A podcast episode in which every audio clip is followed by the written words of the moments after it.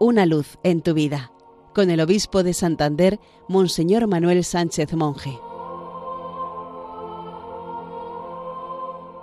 Queridos amigos de Radio María, feliz día del Señor. El Evangelio de este domingo 26 del tiempo ordinario contiene la primera parábola unas de una serie de tres que Jesús dirige a los sumos sacerdotes y a los ancianos del pueblo judío. Es una fuerte crítica a quienes se han constituido en profesionales de la religión. Recitan día y noche sus oraciones, pero instalados en sus seguridades tienen oídos sordos para la voluntad de Dios Padre. La parábola narra la actitud de dos hijos ante una orden de su padre, ir a trabajar a la viña. El primero se niega en un principio, pero luego se arrepiente y va. El segundo, en cambio, de inmediato se manifiesta cumplidor de la voluntad de su Padre, pero luego no va.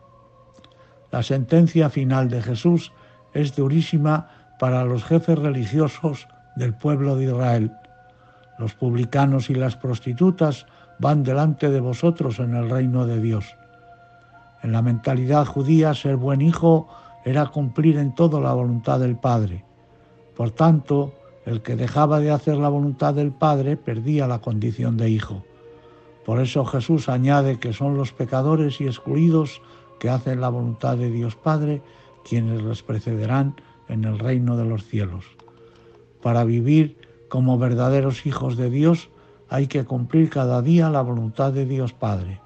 Hemos de decir siempre sí a la voluntad de Dios y trabajar en su viña, que es un mundo más justo y más fraterno.